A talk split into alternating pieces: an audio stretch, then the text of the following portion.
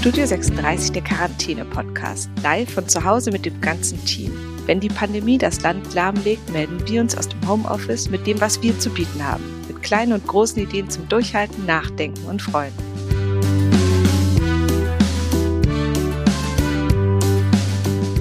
Easy, schön, dass du heute Zeit hast für uns. Drei Wochen Quarantäne, wie geht's dir denn damit? Hallo Nike, mir geht es also es sind gemischte Gefühle auf jeden Fall, aber mir persönlich, mental und physisch geht's auf jeden Fall gut. Also richtig gut sogar. Du hast ja eigentlich mehr oder genauso viel zu tun wie immer, nur dass du alles von zu Hause machst. Das heißt, gehst du noch viel raus oder bist du wirklich relativ viele Stunden zu Hause, wie es auch gerade gefordert ist? Also ich bin schon echt viel zu Hause. Genau, wir arbeiten ja jetzt an der zweiten Staffel Planet A, was ähm, total toll ist, dass wir das auch weiterhin machen können. Es ist aber absolut jetzt natürlich noch mal mehr Aufwand, das Ganze gerade in dieser Pandemiezeit umzumünzen. Menschen haben natürlich Angst, sich zu treffen. Das berücksichtigen wir auch. Das heißt, wir machen ganz viel digital. Ich war vor zwei Tagen einmal noch mal im Büro und bin wirklich vom Charlottenburg mit dem Fahrrad nach Kreuzberg gefahren. Und das ist schon krass, so am Kanzlerviertel vorbei oder ja, auf dem Rückweg bin ich durchs Brandenburger Tor gefahren, hatte das fast komplett für mich alleine. Und ansonsten bin ich aber echt viel zu Hause. Wir wohnen aber relativ nah an der Spree und es ist ganz schön, man kann wirklich, äh, weil wir auch keinen Balkon haben, mal eben rausgehen und ist dann wirklich direkt da und kann einen kleinen Spaziergang auf jeden Fall machen. Aber ja, ich halte mich da schon gut dran. Ich bin schon wirklich viel zu Hause. Das heißt, von dir zu Hause sendest du gerade in die Welt und baust eine ganze Podcast-Staffel. Ja, die meiste Zeit schon. Oder halt dann bald. Ähm, genau, wir sind jetzt gerade in der Interviewphase, wo sozusagen die Interviews erstmal gesammelt werden und dann hat es ja auch immer einen Teil ähm, der Podcast, wo ich moderiere. Da werde ich dann wieder ähm, wahrscheinlich mich im Büro dann isolieren und da alleine dann aufzeichnen. Ja. Und so zum Thema Isolation, was hast du denn schon praktisch für dich so ein bisschen als Fazit mitgenommen nach diesen drei Wochen, wo ja wirklich Ausnahmezustand ist letztlich? Also es hat sich vielleicht noch nicht so viel jetzt gerade verändert, außer dass wir uns gar nicht mehr sehen, außer digital. Was ist dir denn so, ähm, was siehst du so um dich rum, was anders ist? Ich war ja davor, bevor das losging, auch doverweise schon normal krank und hatte so eine Woche ähm, so eine leichte Mandelentzündung. Deswegen hatte ich da schon diese Woche Netflix und äh, alles gucken und hören irgendwie durch und konnte das jetzt gar nicht mehr so richtig. Für mich verändert sich auf jeden Fall die Kontakte zu Menschen. Für mich persönlich, ich habe natürlich jetzt auch teilweise mehr Kontakt zu Leuten, weil mir am Tag zwei Stunden Arbeitsweg eigentlich geschenkt werden. Das heißt, ich telefoniere viel mit Leuten oder ich merke, dass wieder viele Sprachnachrichten eintrudeln von Menschen, von denen man länger mal gar nichts gehört hat. Mit meiner Mama telefoniere ich jetzt auch wieder viel regelmäßiger. Also wir hören uns auch oft, aber jetzt noch verstärkter, weil ich mir natürlich auch immer sicher gehen möchte, ähm, weil die jetzt 70 wird, dass ihr alles, bei ihr alles gut ist.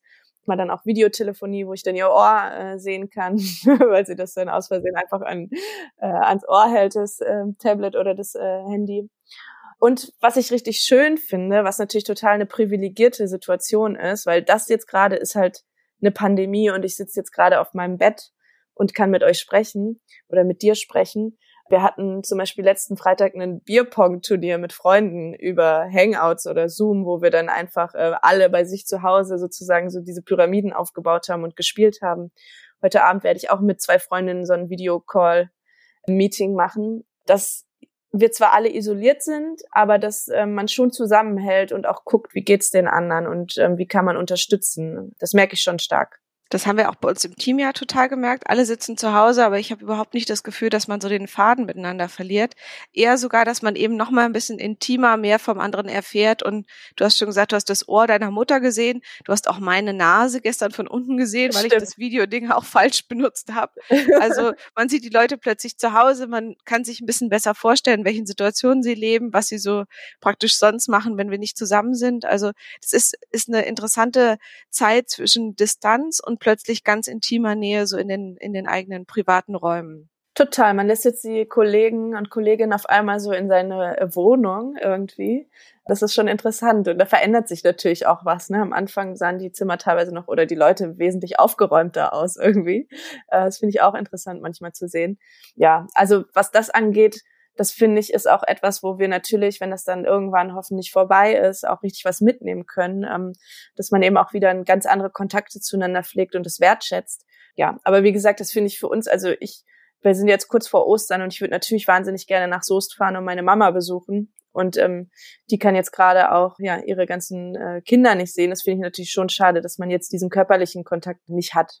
Und Isi, dein Thema ist ja gerade ganz aktuell, ja die ganze Zeit Klimaschutz, Nachhaltigkeit. Was ist denn so in dem Bereich, wo du gerade besondere Erlebnisse machst oder auch in deinen Interviews Sachen erfährst, die dir ganz neu sind? Was ich glaube ich gerade, was einfach auch schwierig ist oder eine Herausforderung ist jetzt, wir sehen natürlich, dass man muss unterscheiden, glaube ich, zwischen der Flora und Fauna und den Menschen. Also der Flora und Fauna geht's jetzt gerade gut und dann kann man irgendwie sagen, oh, die Pandemie schützt jetzt auf einmal das Klima. Das ist natürlich dann, wir haben noch in der Sonderfolge Studio 36 Präsenz darüber gesprochen, dass mich gerade dieses Thema Klimagerechtigkeit so bewegt.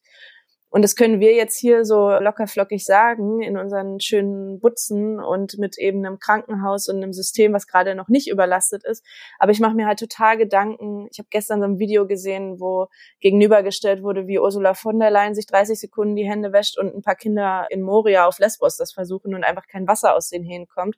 Also ich mache mir total Gedanken, wie das den Leuten geht, die eben keine medizinische Versorgung haben und die eben auch vom Klima, also sowohl von der Pandemie als auch vom Klima viel härter getroffen getroffen werden als wir. Und ich glaube, da ist jetzt auch ganz wichtig, dass man eben, die Politik macht jetzt ganz viel wirtschaftlich, was ja richtig gut ist. Also wir kriegen jetzt ähm, Soforthilfen und Kurzarbeit wird äh, geregelt und finanziell wird es jetzt erstmal einen Puffer geben.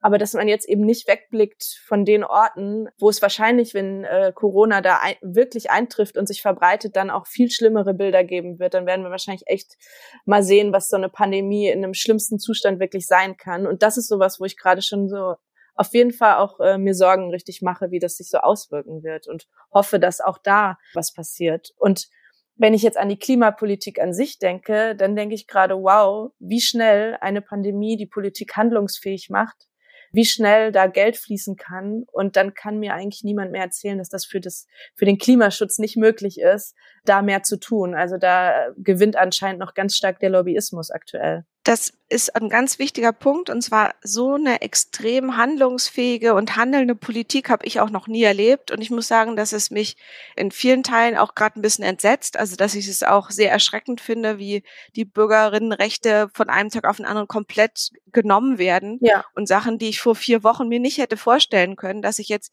mit einem mulmigen Gefühl über die Stadtgrenze fahre und mir jemand schreibt, man darf seinen Bezirk nicht mehr verlassen.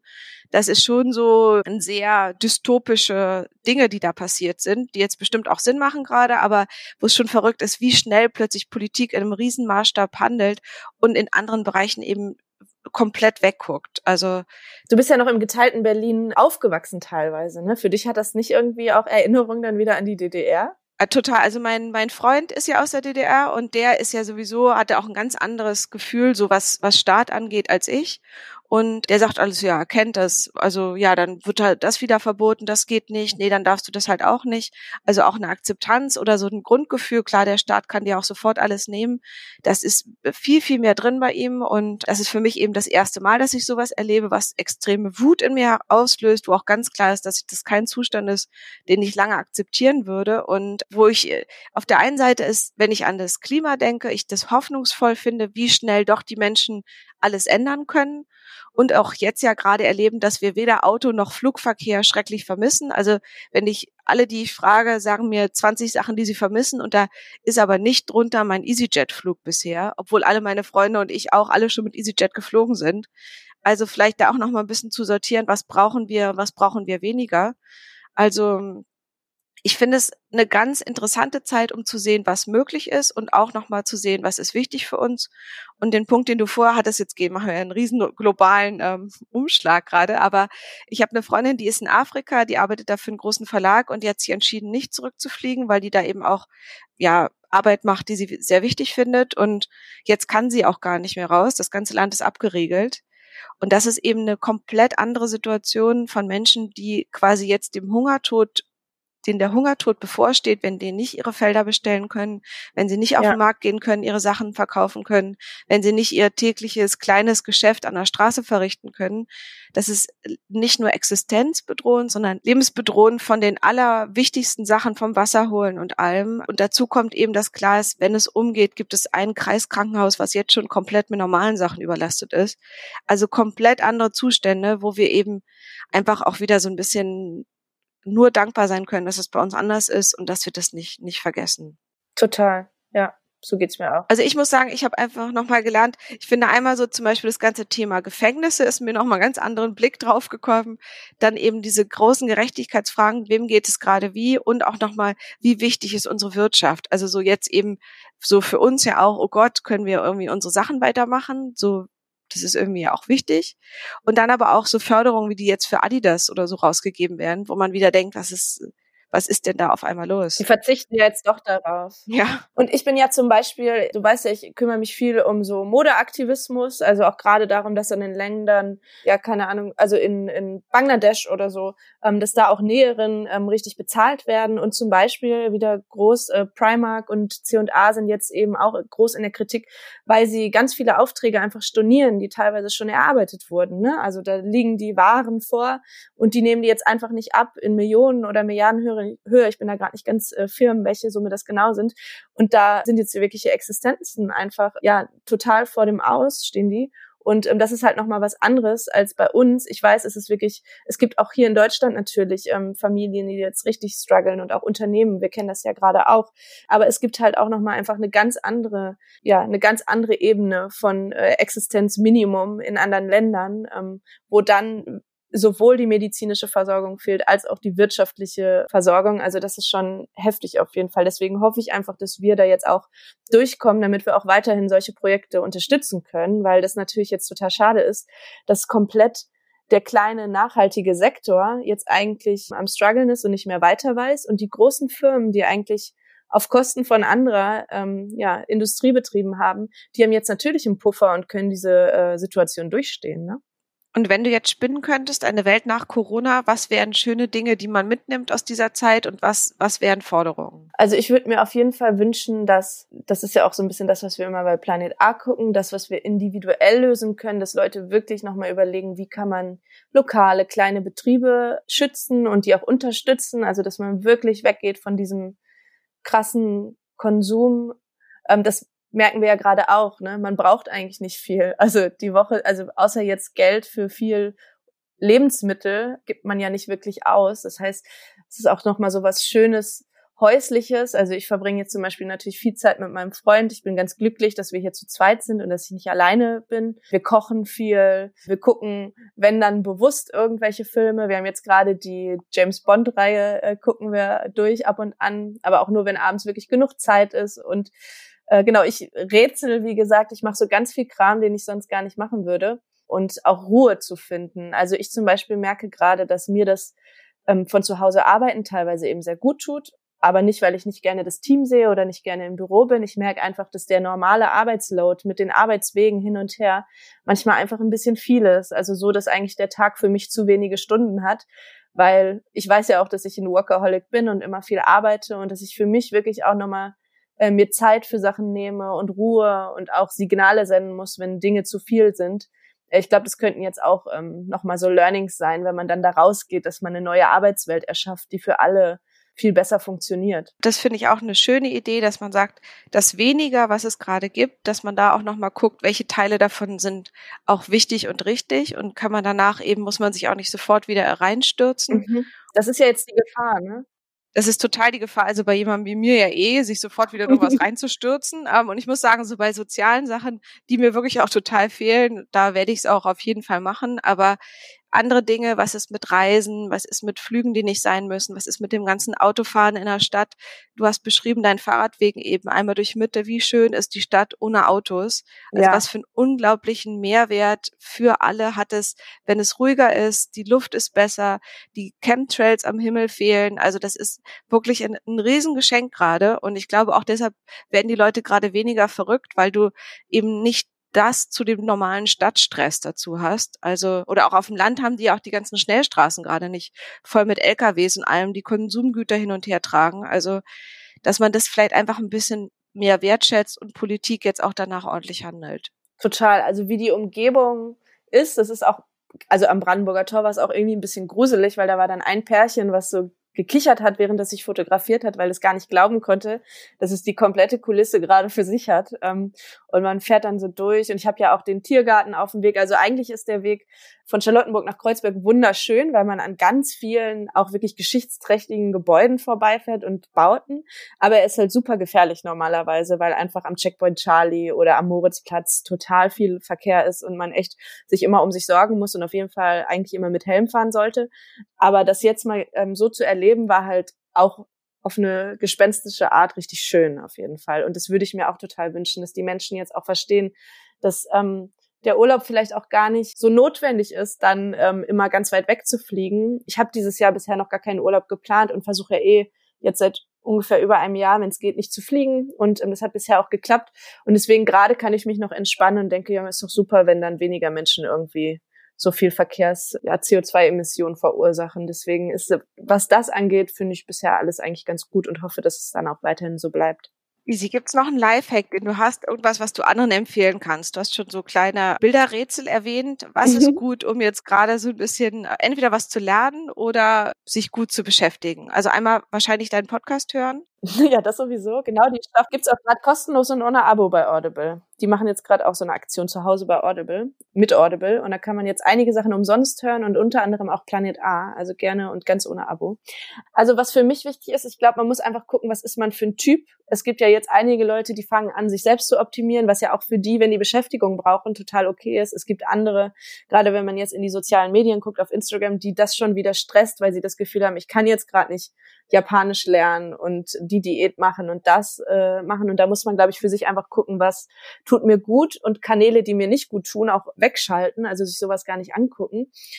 Für mich persönlich ist es so, ich brauche eine kleine Routine. Also weil ich so viel zu tun habe, brauche ich zum Beispiel dieses Überlisten. Ich habe gestern alle anderen Podcasts mal ähm, gehört. Also für mich ist schon wichtig, mich morgens normal anzuziehen und nicht den ganzen Tag in der Schlabberbuchse da zu sitzen, wenn ich jetzt wirklich was vorhab. Das ist für mich wichtig. Ich stehe meistens morgens auf und trinke erstmal in Ruhe ein Glas Wasser, dann irgendwann mache ich eine Kaffeepause. Äh, mein Freund ist ja, wie gesagt, da, der kocht mittags gerade immer so toll, darum muss ich mich gar nicht kümmern. Ähm, das ist richtig gut. Aber wir haben auch vor ein paar Tagen, das war ganz lustig, da waren mal so zwei, drei Tage keine Videocalls und da haben wir uns dann auch mal so gegenseitig angeguckt und meinten, wir sehen eigentlich gerade nicht so vorzeigbar aus. Und dann haben wir so gesagt, ähm, no Video Call, no Shower, weil das dann auch mal irgendwie ganz schön war. genau, aber eigentlich tut's mir richtig gut, morgens aufzustehen, zu duschen und so ein bisschen frisch für den Tag zu sein, damit man auch klar denken kann. Das sind so Sachen, die ich mache. Und Genau, also ich bin jetzt nicht im Selbstoptimierungswahn, aber wenn ich mich natürlich nicht so viel bewege, dann ich habe hier einen Hula-Hoop-Reifen, das mache ich, das geht super zu Hause, das ist auch cool mit Musik, das macht richtig Spaß und ich mache dann manchmal einfach jetzt irgendwie 30 Sit-ups am Stück, einfach nur um so ein bisschen irgendwie den Körper auch mal wieder hochzufahren. Da geht's jetzt aber weniger darum, am Ende ein Sixpack zu haben. Oh, easy, den Quarantäne-Sixpack. Also ja. da freue ich mich auf jeden Fall drauf. Dafür ist das Essen zu gut. Gibt's noch ein Lied? Gibt's einen Song, den du uns empfehlen kannst, wo du sagst, der ist gerade das Lied der Zeit? Genau, wir haben ja dieses Studio 36 Quarantäne Playlist. Ich glaube, wenn man es so eingibt, dann kommt man da wahrscheinlich auch hin. Ich habe ausgewählt, weil ich das ganz lustig fand. Es gibt ein Lied von einer Band, die heißt Die höchste Eisenbahn und die liebe ich sowieso, die Band, die haben ganz lustige Lieder und ein Lied von denen heißt wirklich Easy und das hat eigentlich nichts mit der Pandemie zu tun. Es geht um eine Liebesgeschichte.